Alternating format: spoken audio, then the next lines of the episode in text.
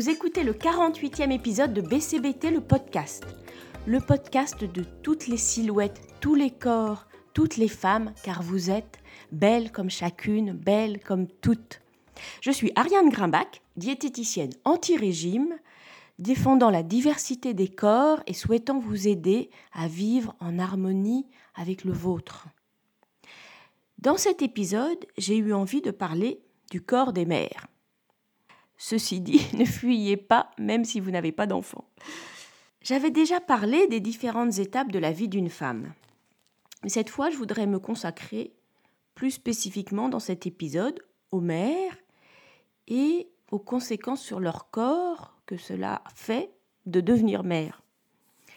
En fait, c'est la lecture du livre d'Inanna Weissman, Ceci est mon postpartum, qui m'a donné l'idée de cet épisode. En fait, dans son livre, elle dénonce les injonctions à la fois à être une mère parfaite et en même temps à retrouver très vite un corps parfait juste après euh, avoir accouché. Et donc ça m'a évidemment euh, parlé, la conjonction de ces injonctions. Et puis j'ai élargi un petit peu ma réflexion euh, en partant notamment du récit de mes patientes. Donc je vais à la fois parler du postpartum, la suite immédiate de l'accouchement, de la période où on est mère de très jeunes enfants, et puis ensuite euh, du moment où les enfants euh, grandissent, voire euh, s'en vont. Alors d'abord, les kilos qu'une femme prend pendant la grossesse, ils sont très variables, en fonction de son poids de départ, de ce qu'elle mange, du fait qu'elle écoute plus ou moins ses besoins, de la nécessité qu'on lui impose de se restreindre en cas de diabète gestationnel, de la rétention d'eau, du fait de devoir rester plus ou moins sédentaire euh, pendant la grossesse, etc. Et donc, une fois l'accouchement passé, il y a différentes situations qui sont possibles en termes de poids. Il peut rester quelques kilos ou pas, mais dans tous les cas, le corps est différent. Bah, il est passé par le travail extrêmement intense, épuisant de l'accouchement, et donc il est impossible qu'il s'en remette du jour au lendemain, et même pas en quelques jours. Et donc Ilana Weissman, elle dénonce fortement à la fois l'invisibilisation de la réalité de cette période et la mise en avant de quelques femmes, actrices, modèles, qui montrent fièrement leur corps tout fin, leur ventre plat, très peu de temps après avoir accouché. Et ça, ça fait croire aux femmes qui viennent d'accoucher que c'est ça la normalité, et pas ce qu'elles sont en train de vivre. En réalité, c'est une période de grande fatigue, bah, où la mère récupère progressivement de l'accouchement, elle commence à s'occuper de son bébé, en étant plus ou moins aidée, Côté corps, les femmes acceptent plus ou moins facilement ce corps modifié, ce ventre distendu, éventuellement des cicatrices, des vergetures, toutes sortes de ressentis nouveaux. Et c'est d'autant plus difficile, je le disais, que ce corps, en fait, il est très peu présent dans les images de la femme qui sont véhiculées autour de nous. En fait, ce qui est très intéressant, c'est ce que dit euh, Ilana Weissman. Ce que l'on reproche au corps postpartum, c'est de démontrer de façon univoque que les corps des femmes n'est pas maîtrisable. Alors que, évidemment, la société fait tout pour, euh, pour le maîtriser, ça on en a déjà parlé. Côté poids, j'ai pu observer différentes situations. Parfois, des patientes me racontent qu'elles n'ont pas spécialement pris de poids, pendant la grossesse, mais bien davantage après l'accouchement. Deux cas de figure par exemple. Il y a eu Aline qui me raconte combien elle s'était sentie contrainte par le régime qu'on lui avait imposé du fait d'un diabète gestationnel. Et donc, elle l'avait suivi rigoureusement. Mais dès qu'elle avait accouché, dès qu'elle est rentrée chez elle, elle s'était complètement lâchée sur les gâteaux, le chocolat dont elle s'était sentie privée. Une autre situation, elle est plutôt liée à la difficulté à reprendre pied après avoir accouché. Je parlais de la fatigue et Ilana Weissman explique dans son livre qu'il y a très peu d'accompagnement prévu en France pour soutenir, aider les jeunes mères, contrairement à d'autres pays. Et malheureusement, le père est souvent assez peu présent. Ça change un tout petit peu. Et donc il est difficile, parfois long, de récupérer après l'accouchement. Et la mère découvre toute la charge de s'occuper d'un bébé, la fatigue qui s'accumule, et encore plus si le bébé dort mal, se réveille beaucoup.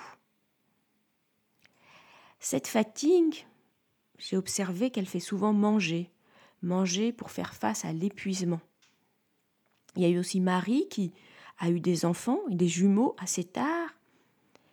Elle n'avait pas spécialement pris de poids en excès pendant la grossesse, mais elle a grossi ensuite.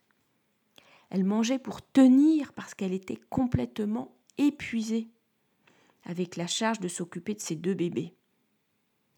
Donc la fatigue la faisait manger, elle culpabilisait de se voir grossir, et plus elle culpabilisait, plus elle mangeait. Et un peu dans le même esprit, il y a Éléonore, qui assez vite, après la naissance de son fils, s'est mis beaucoup de pression pour perdre quelques kilos qu'elle avait, euh, qu'elle avait euh, envie de perdre de sa grossesse. Mais plus elle se mettait de pression, plus elle se jetait sur la nourriture. Le cercle vicieux bien connu de la restriction et du craquage. Donc cette période, qui dure de quelques semaines à quelques mois après l'accouchement, elle est vraiment compliquée physiquement et moralement. Il faut du temps pour s'habituer à cette nouvelle réalité. Et c'est normal.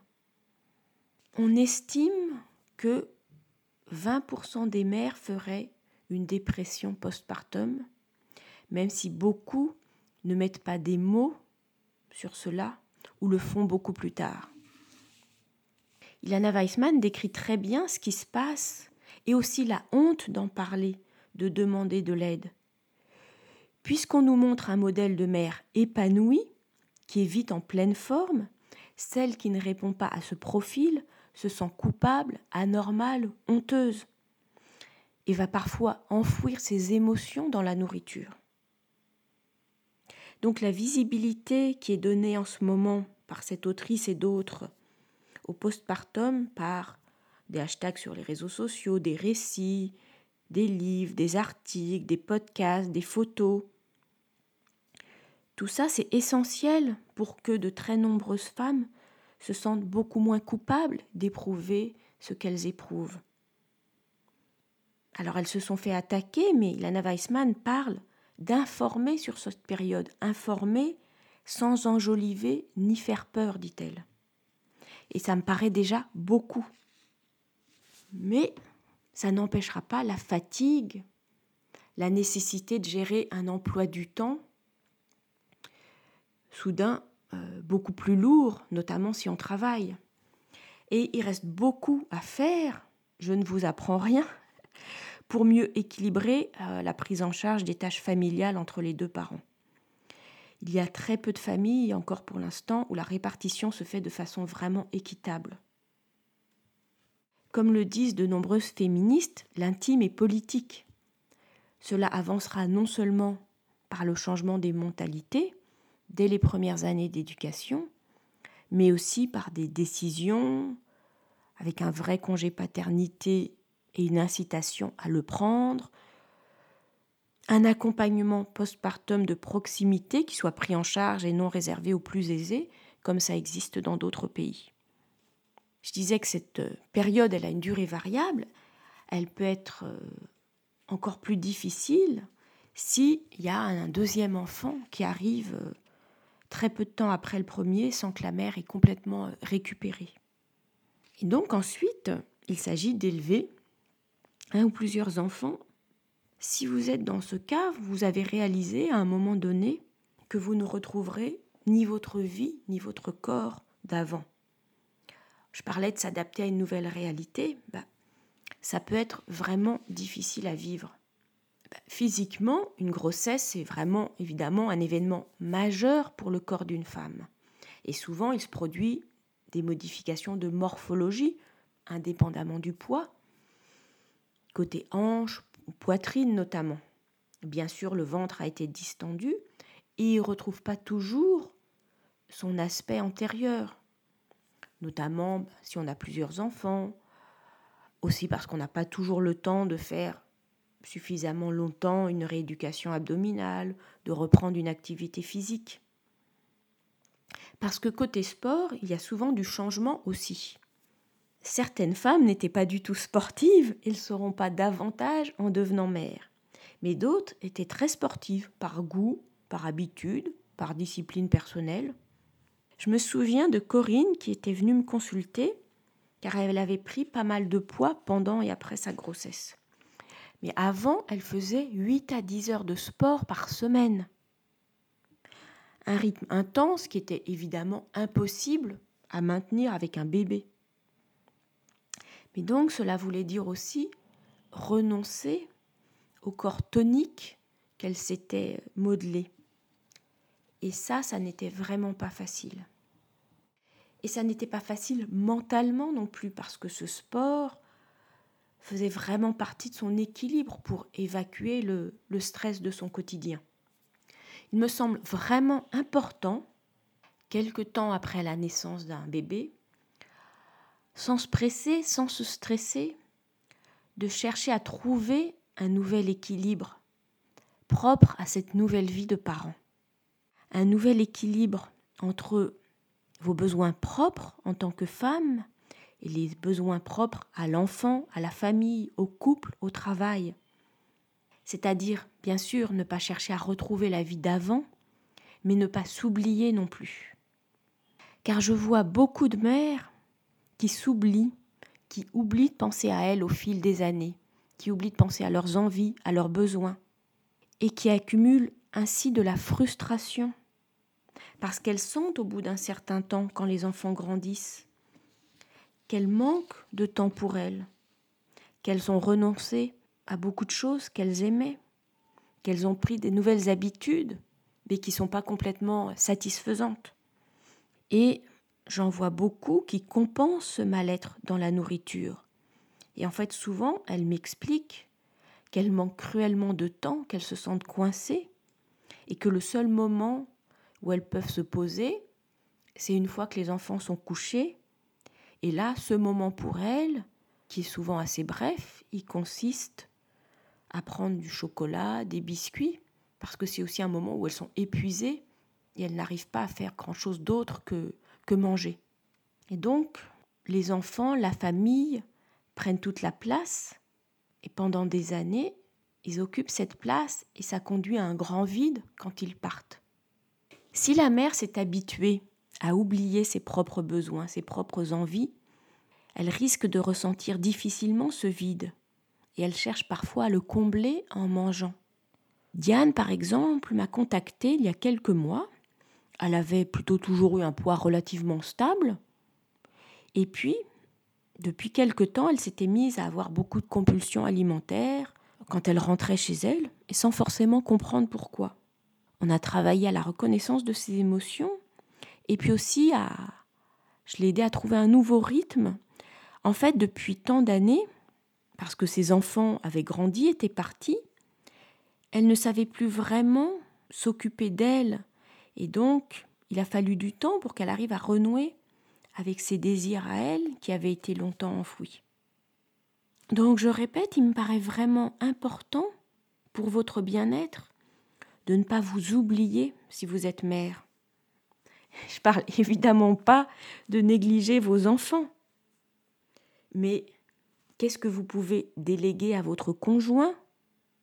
Qu'est-ce que vous pouvez lâcher?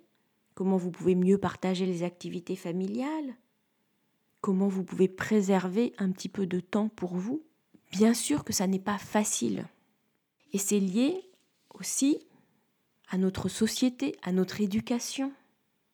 Ilana Weissman affirme dans son livre que devenir mère, ça signifie qu'elle n'existait plus en tant qu'individu, alors qu'elle, elle veut exister en tant que femme, et ne pas seulement être mère et au travail. Cette tendance à s'oublier quand on devient mère, je le disais, elle est forcément liée à notre éducation, à notre environnement familial et social. Pendant des générations, les filles ont été éduquées avec l'idée que leurs besoins propres passaient en second. Il était en fait plus sûr de se taire que de s'affirmer. Ce sujet il est aussi évoqué dans le livre très intéressant de Suzy Orbach, Le poids, un enjeu féministe. Pour elle, il faut avoir appris à s'affirmer pour pouvoir exprimer ses besoins propres. Et donc, le plus souvent, c'est quelque chose que les filles n'apprennent pas, qu'on les empêche de faire. Et donc, quand on est submergé par tout ce qu'il y a à faire avec un bébé, c'est très facile de s'oublier. Et ça l'est d'autant plus si on a déjà tendance à le faire. Dans son livre Une farouche liberté, Gisèle Halimi raconte sa révolte contre ce qu'on essayait de lui imposer quand elle était petite à sa sœur et elle.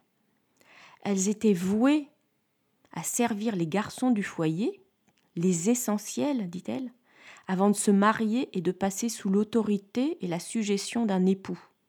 Et elle dit la rébellion a été viscérale. Elle ne pouvait pas supporter cette situation. Et toute petite fille, vers 10 ans, je crois, elle a fait une grève de la faim. Et donc ça, ça a quand même effrayé ses parents et elle a réussi à ne plus servir ses frères. Évidemment, les choses évoluent, ça c'était il y a près d'un siècle, mais la femme reste quand même majoritairement celle qui doit s'occuper des enfants, de la famille, de la maison. Et dans de nombreuses familles, c'est ça qui continue à se transmettre par imitation de ce qu'on a vécu, de ce qu'on a observé. Il faut que les enfants voient leurs parents partager réellement les tâches, les activités familiales, pour qu'ils intègrent ça comme la norme. Si la petite fille, elle voit sa mère faire quasiment toutes les activités de la maison, elle intègre ça comme une certaine normalité. Peut-être au contraire, elle se rebelle. Je pense à Sophie, qui après un, un long parcours thérapeutique, avait compris à quel point elle ne faisait que penser aux autres. Et après des années, c'est les autres qui continuaient très souvent à passer avant ses besoins à elle. C'est quelque chose que j'observe aussi par rapport à la cuisine. Euh, c'est ce que Sophie me racontait, c'est-à-dire dès qu'elle se retrouvait toute seule, qu'elle n'était pas, euh, qu'elle n'avait pas la nécessité de cuisiner pour la famille, elle n'arrivait plus du tout à cuisiner à savoir ce qu'elle avait envie de, manger. Et donc, plus globalement, hein, j'y reviens, il me semble important, mais certes pas du tout facile, de trouver un équilibre entre vos besoins à vous, en tant que femme, et les besoins des autres, de vos enfants si vous en avez, de votre conjoint. Et donc faire le point sur ce qui compte vraiment pour vous, ce qui est nécessaire à votre équilibre, à votre bien-être, qu'il s'agisse de temps pour vous, d'activités artistiques, manuelles, culturelles, associatives, amicales. Et comment vous pouvez trouver un temps pour ça en lâchant autre chose du domaine familial ou professionnel? Je répète, hein, c'est difficile bien sûr, parce que c'est souvent le travail et la famille qui prennent toute la place. Mais je le répète, ça me paraît essentiel de préserver du temps pour soi en tant qu'individu. Ne pas tout donner aux autres pour se faire du bien, se distraire, s'occuper de soi, se faire plaisir, se détendre, et ne pas faire de l'alimentation le seul plaisir. Bien sûr, je ne juge absolument pas le fait de manger en excès et de prendre du poids. Mais je constate que le plus souvent, ça rend les femmes qui le vivent malheureuses et que ça cache des frustrations qui gagnent euh, à être traitées. Donc pour conclure, je dirais que tout est question d'équilibre. Équilibre entre vous et les autres, entre penser à vous, ne pas vous oublier et vous occuper des autres. Équilibre entre l'acceptation d'un corps qui a vécu la maternité et l'envie néanmoins de prendre soin de lui, de bien le nourrir, de lui assurer un peu de mouvement qui lui fait du bien, mais d'une façon plaisante. Vous venez d'écouter le 48e épisode de BCBT le podcast. J'espère qu'il vous a intéressé, que vous soyez mère de bébés, de jeunes enfants, de grands enfants ou pas mère du tout. Vous pouvez partager cet épisode, le noter, le commenter, en parler. Il peut intéresser d'autres personnes autour de vous. Je voudrais par ailleurs vous donner une petite information à propos de ce podcast. C'était le 48e épisode et j'ai décidé d'arrêter au 50e épisode. Après ces trois ans de podcast, j'ai envie de mettre pour l'instant mon énergie un petit peu ailleurs. Encore deux épisodes donc, et bien sûr, ils resteront tous disponibles. Merci de votre écoute, fidèle ou nouvelle. BCBT le podcast est disponible le premier vendredi de chaque mois sur toutes les plateformes de podcast et sur arianegrimbach.com. À bientôt!